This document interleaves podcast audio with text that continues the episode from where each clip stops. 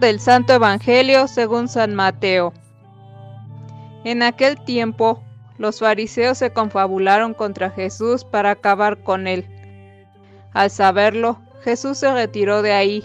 Muchos lo siguieron y él curó a todos los enfermos y les mandó enérgicamente que no lo publicaran para que se cumplieran las palabras del profeta Isaías. Miren a mi siervo, a quien sostengo, a mi elegido, en quien tengo mis complacencias. En él he puesto mi espíritu para que haga brillar la justicia sobre las naciones.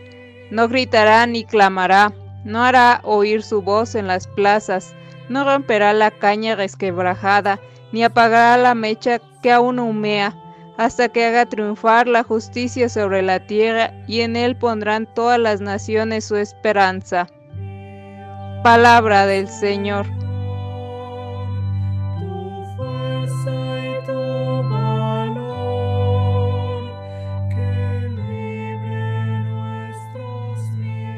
Muy queridos hermanos, hermanas, preguntémonos, ¿qué ha hecho Dios por ti?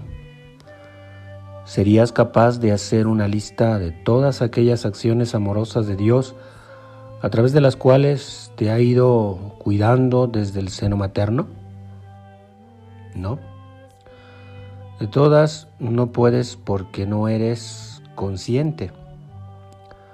¿Serías capaz de recordar algunos acontecimientos de salvación, de traer a la memoria a algunos ángeles, personas que han sido mensajeros de Dios y que te ayudaron a encontrarte con Él, que fueron guías y luces en tu vida?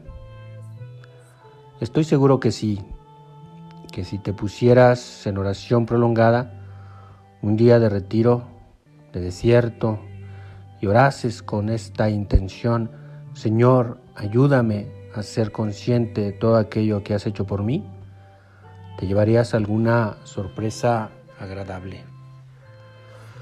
Fíjate en el Salmo 135 que nos propone hoy la liturgia de la palabra.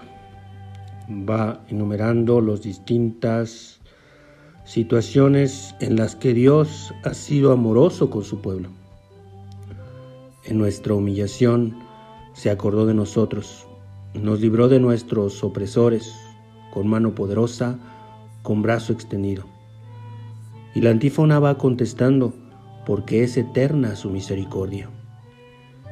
Te propongo que en tu oración de hoy escribas tu propio salmo trayendo a la memoria y al corazón las acciones amorosas que Dios ha ido haciendo en ti desde que tienes uso de razón y alábale, orando con la antífona del Salmo, porque es eterna su misericordia. La lectura del Éxodo es lo que hace recordar la acción amorosa de Dios para con su pueblo, a liberarlo de la esclavitud. Y el Evangelio nos recuerda la última y mayor acción amorosa que Dios nos ha hecho, darnos a su Hijo. Así reza el evangelista Mateo parafraseando al profeta Isaías. Miren a mi siervo, mi elegido, mi amado, mi predilecto. Sobre él he puesto mi espíritu para que anuncie el derecho a las naciones.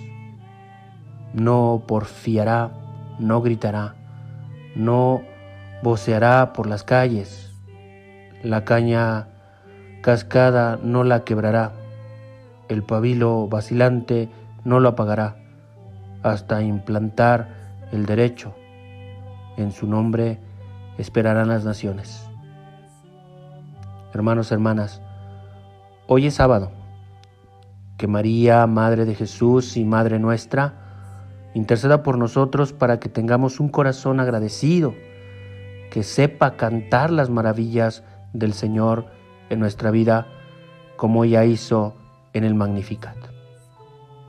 Que así sea.